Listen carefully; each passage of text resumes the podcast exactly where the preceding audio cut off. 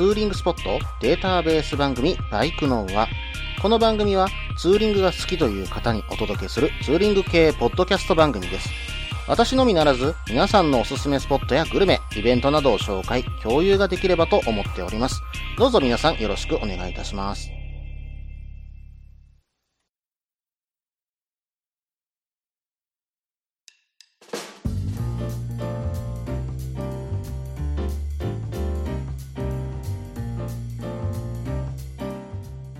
始まりました。バイクのは第94回ですね。お相手は忍者650に乗るタククロです。どうぞよろしくお願いいたします。まあ2月に入りまして、まあこの収録をしているのが2020年の2月の5日です。うーん、まあここまでの冬、まあ結構ね、あったかいなぁと。まあそれほどね、うん、手がかじかむほどの寒さって数日ぐらいしかないなぁなんていう風にね、えー思っております。まあツーリングしててもね、まあグリップヒーターつけてれば、うん、街中は全然ね、平気で走れちゃうかなというようなね、うん、まあ、あったかさと言ったらいいんでしょうか。うん、まあそんな感じでね、うん、ちょっと変なね、冬かなというふうに思ってはいるんですけども、うん、まあ、明日あたり、まあこの収録のね、明日あたりぐらいから2月6日あたりからね、雪もね、積もりそうなので、皆さんね、気をつけてくださいね。はい、それではね、普通歌の方をね、いただいておりますのでね、ここで紹介させていただこうかと思います。エアロステップさんからメールの方をいただきました。ありがとうございます。それではね、早速お便りの方を紹介させていただきますね。エアロステップと申します。本日、スーパーの前でお会いしたものです。ほぼ同時に親戚のようなバイクでスーパーに着いたのはもちろん偶然ですが、何かのご縁だと思っています。バルカン S のエアロステップです。これからもよろしくお願いいたします。ブログなど拝見しました。バイク愛が伝わってきました。簡単に私の自己紹介をします。私とバイクの関わりはかなり長いのですが深くはないです。最新のブログ記事にある高知にいた時、かっこ20年くらい前にイントルーダーというアメリカンスタイルのバイクに乗っていました。休日には室と足釣り感をよく走りました。その後、ホームである阪神地区に戻ってきて 250cc とか 150cc のスクーターに乗っていましたが、ちょうど1年前に今のバイクを購入しました。いわゆるリターンライダーです。1年経ちますが、まだツーリングには出かけていません。いつかは北海道に行ってみようと思っています。私は大学教員を3年前に定年退職し、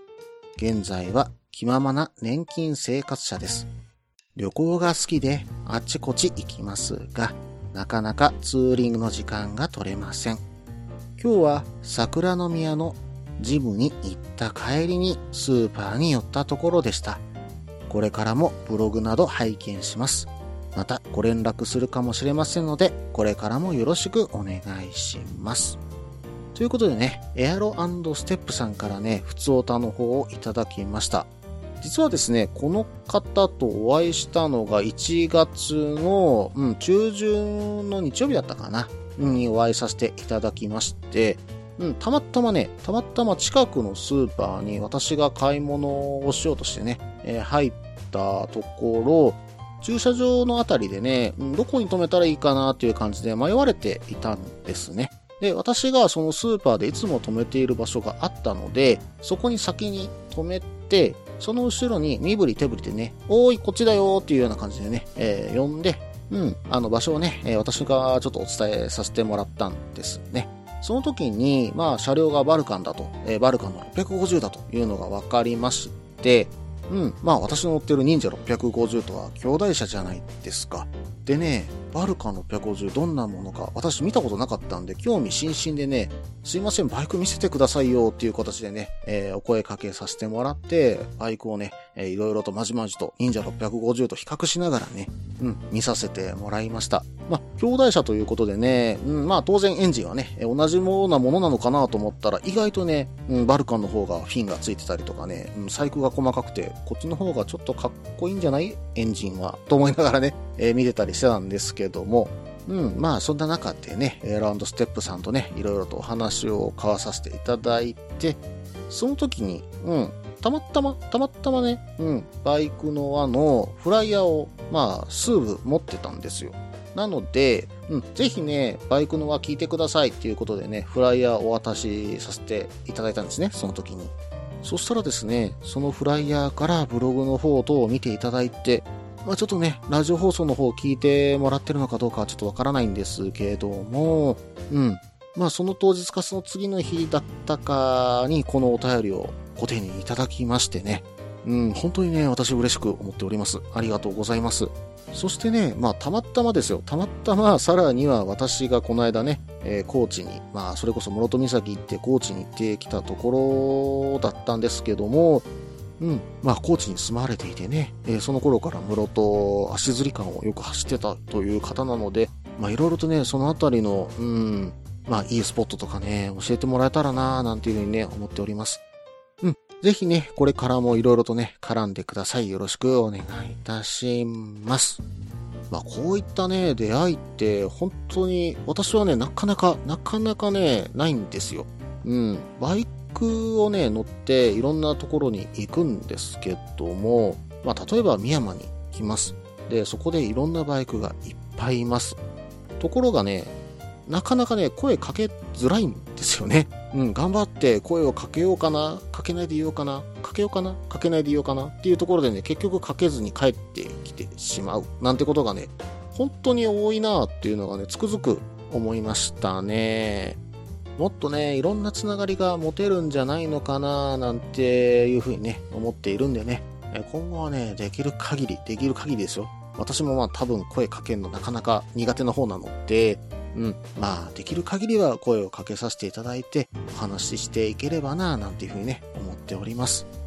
あ、そうそう、ツーリング中にね、私の方を見かけた方はぜひね、お声かけくださいね。よろしくお願いいたします。はい。それではね、コーナーの方に行きましょう。ツーリングスポット紹介のコーナー。このコーナーは私、もしくは皆さんから投稿いただいたおすすめのスポット、穴場のスポット、自分しかいないけど自分が好きなスポットなどを紹介するコーナーです。今回はですね、ウェルニモさんからメールの方をいただきました。忘年会ね、えー、遠いところから来ていただいて本当にありがとうございます。またね、イベント等いろいろとやっていきますので、ぜひともね、よろしくお願いいたします。またね、ツイッターの方もいろいろと絡んでいただいてありがとうございます。うん、まあ、どんどん絡んでいただければ、私もね、え楽しいので、ぜひともよろしくお願いしますね。それでは、メールの方を紹介させていただきます。件名、ツーリングスポット紹介のコーナー、かっこ鉄道編。いつも楽しく聞かせていただいています。ベルニモです。今回は初投稿をさせていただきます。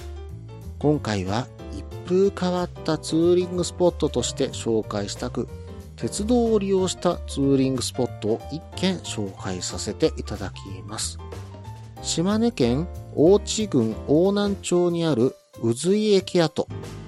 こちらは広島県の三好と島根県の合通を結んでいた旧三高線にあった駅です。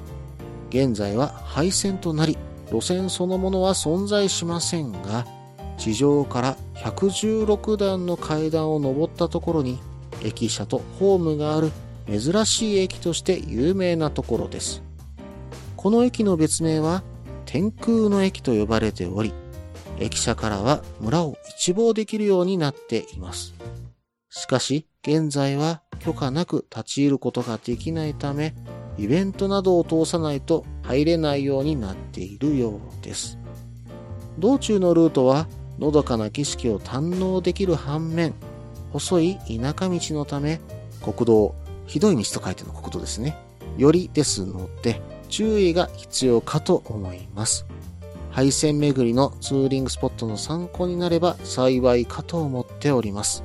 拙い文章かつ長文乱文失礼しました。ウェルニモさん、メールの方ありがとうございます。うん、鉄道関係のね、ツーリングスポットということでね、いただきました。詳しくね、メールの内容の方を見ていこうと思いましたけれども、そろそろね、長くなってきましたので、続きはね、後半にさせていただきます。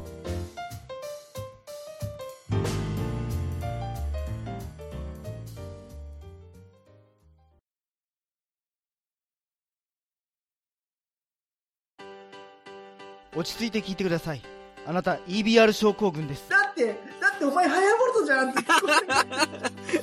もう私ビュエルっていうアメ車乗ってますけど。なんか無理やりいいこと言おうとして忙しいあなたに心のパーキング。モトバラエティラジオグッドスピード。この番組は初心者には情報をベテランには懐かしさを。バイクトークを楽しみながらバイクとライダーの社会的地位向上を目指すバイクバラエティ番組です。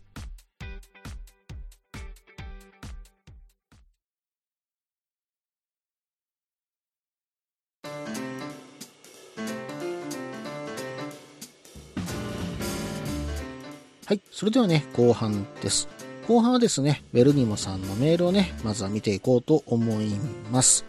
はい。それでは早速ですけども、最初に書かれていたのは、うん、宇髄駅の後ですね。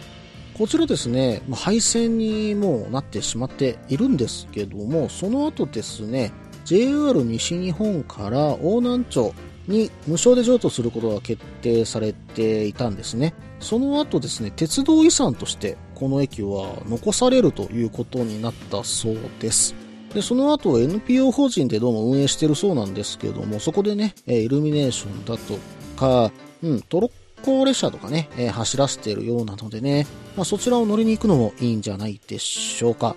うん。まあ、ただね、この駅、地上から116段登ったところにあるわけですよ。うん。116段ですよ。結構辛いね。うん。段数登らないと、うん、たどり着けないなというふうに思ったんですけども、まあ似たような駅としてね、うん、関西だと余部は有名ですからね、あそこも登るの辛いなぁと思ってたんですが、最近ね、エレベーターがついて、うん、観光がね、非常にしやすくなったなぁなんていうふうに思っています。まあ、丸部はね、ちょっと余談なんですけども、うん、これね、うん、一回もし、まあ今登れるかどうかわからないんですけども、登れるようになったらね、一回行ってみて上からの景色をね、眺めてみたいところなんですけどもね、その時にね、まあイルミネーションとかもやってたら、本当に綺麗に見えるんじゃないでしょうか。そうそう、先ほどちょっとお伝えしたね、トロッコの運行に関しては、うん、11月の9日10日、昨年かな ?2019 年の秋かなえー、そこで、えー、どうも走らせたそうなんですが、まあ今年はそれがあるかどうかっていうのはね、えー、ちょっとわかりません。NPO 法人さんのね、江ノ川鉄道さんのホームページを見ていただくと、そのあたり出てくるかと思いますのでね、情報はね、こちらで取っていただくのがいいかなというふうに思います。さて、確かこの辺りというと、オートバイ神社があったんじゃなかったでしたっけ？金木オートバイ神社ですよね。ここが日本第1号のね、うん、オートバイ神社だったかと思います。うん、まあ、すべてのライダーの安全祈願と交流の場としてね、2014年に建立されたということですね。まあちょっとね、お参りをしてですね、この後、渦井に回って、さらにですね、近くにね、三股温泉もありますしね、こちらで一風呂浴びてから出雲の方に向かうとかね、そんなツーリングもいいんじゃないでしょうか。ベルニモさん、メールの方本当にありがとうございます。またね、うん、今中国地方に住まわれてたんでしたっけね。うん、そちらの情報等ね、いろいろありましたら、ぜひね、送ってください。よろしくお願いいたします。あ、そうだ、ロングツーリングをね、えー、いろいろされるのかなというふうに思っていますけどもね、地元は関西の方でしたっけ？なので、まあ、高速の途中のお話とかもね、あったら嬉しいなーなんていうふうに思いますのでね、ぜひともよろしくお願いいたします。以上、ツーリングスポット紹介のコーナーでした。今日はね、豪華2本立てということで、もう一個ね、コーナーの方に行こうと思います。イベント紹介のコーナー。このコーナーでは私の知っている、もしくは投稿いただいた近日行われるイベントを紹介しようと思います。まずはですね、うん、大阪で開かれるのが3月の20日から3月の22日までね、え大阪モーターサイクルショーの方が開かれます。でこちらにですね、まあ、バイク系ポッドキャストをお聞きの方なら、皆さんね、ご存知の番組かと思います。旅バイクさんと女子バイクさんがね、出展されるということでね、伺っております。さらにですね、モーターサイクルショーだけでもすごいんですが、まあ、もう一つ、2020年バイクポッドキャストサロンパワードバイ旅バイクと、え名を打ちまして、バイク系ポッドキャスト番組のね、交流会がね、開催されるということになりました。こちらの方はですね、3月21日の土曜日、13時オープンクローズが16時50分となります。入場料は無料ということで予約もいらないということなので、ぜひね、皆さん行ってみてください。あ、そうそう、うん、大事なこと忘れてました。場所はですね、場所は本町、うん、御堂筋線か中央線もしくは四ツ橋線のね、本町駅23番出口すぐの場所にあるカーニープレイス本町ビル4階となります。まあね、モーターサイクルショーの帰りとなると必ず中央線に乗るような感じになると思うので、まあその帰りに寄ってもらえればと思うんですけどもね。はい。そして旅バイクサロンが終わった後ですよ。そこでですね、旅バイクさんのね、うん、トークライブが開かれます。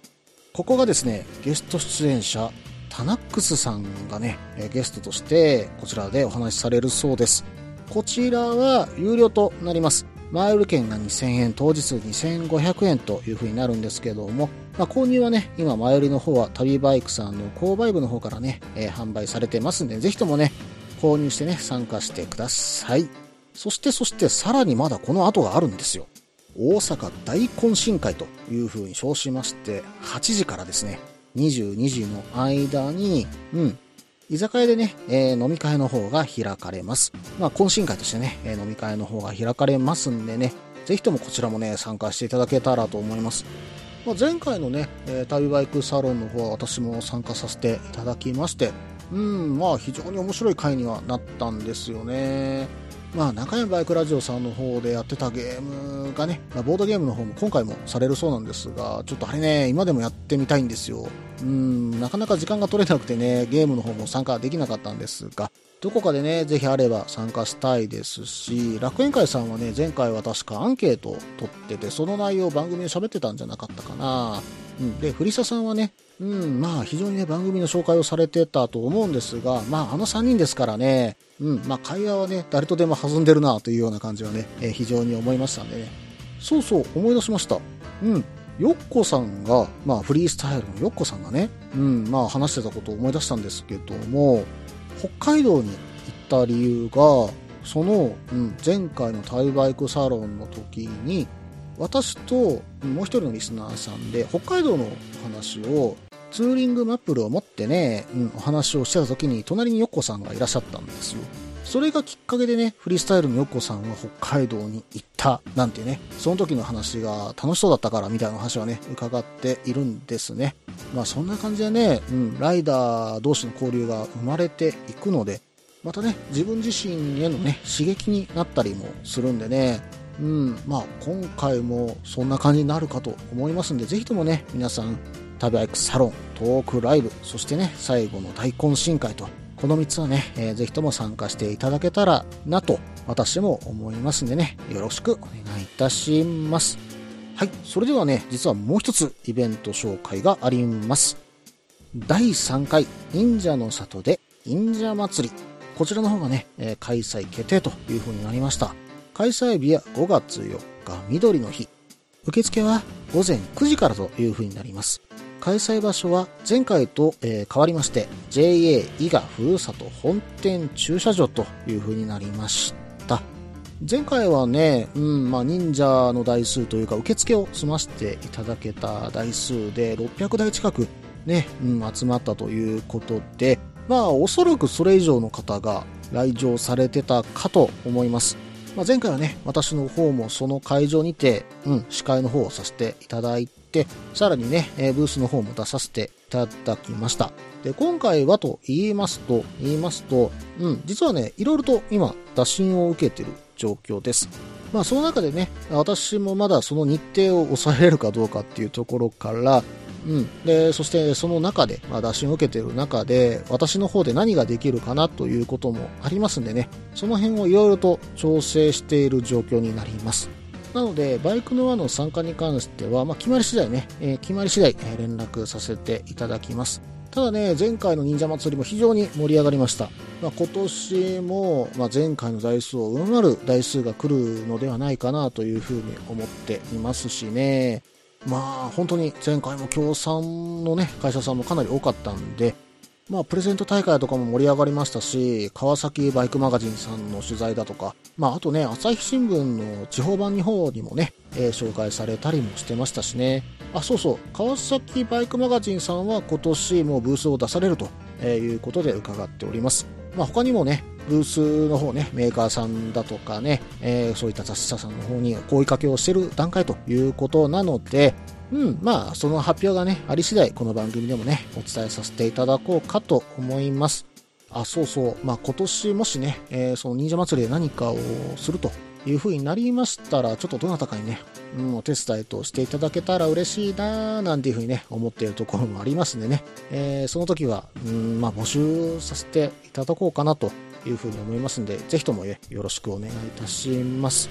それでは、旅バイクサロン、そして旅バイクさんのトークライブ、えーさらには大懇親会、えーそしてね、えー忍者の里で忍者祭りということでね、えー目白押しにイベントがあるかと思うんですけども、ぜひともね、皆さんどうぞよろしくお願いいたします。以上、イベント紹介のコーナーでした。引き続きましてエンディングですけども、その前に CM です。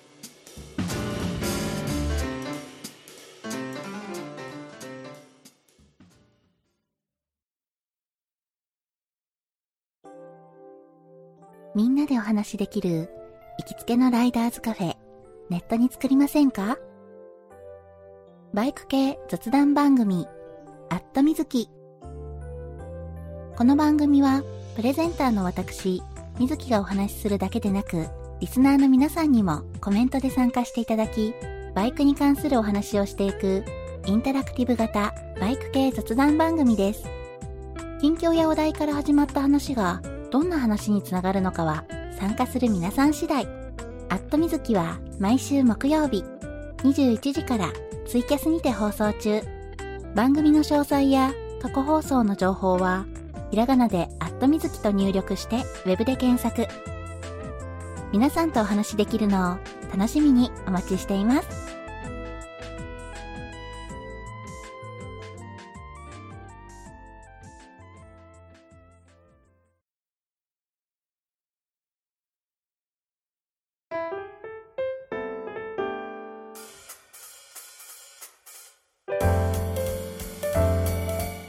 はい、それではね、エンディングです。うんとね、そろそろ忍者650のね、タイヤが、うん、もうあと4分の1ぐらいしかないかなというぐらいね、なってきました。うん、まあ、かといってね、端の方はバリッバリ残ってるんですけどもね。うん、まあ、真ん中だけね、減ってってる状況ではあるんですけどもね。で、でですよ、次のタイヤ何にしようかなというふうに考えているんです。私ね、バイクのタイヤ全然知らないんですよ。なのでね、まあサイズぐらいはね、やっと分かったぐらいで、まあそこで各メーカーがどんな特性があるのかとか、まあその中でもスポーツタイヤ、ツーリングタイヤね、えーいろいろあるかと思うんですけども、そのタイヤに対してどんな感じでグリップしたり、まあどのぐらいのライフがあるのかっていうのがね、うん、まあ本当に履き比べてないんで全然わからないですし、まあ、知識的にも全然不足しているので、これからね、いろいろと調べていこうというふうに思っているんですね。ただね、まあやっぱりハイグリップとかね、そういうのはちょっと今のところいらなくて、うん、ライフがそこそこ長くって、まあ素直にね、曲がってくれるようなね、タイヤを今考えています。まあそれはどのメーカーのどれなんだっていうのをこれから調べていこうと思っているんですが、まあこれはね、おすすめだよ。このメーカーのこのタイヤおすすめだよっていうのがありましたらね、ぜひともね、教えてください。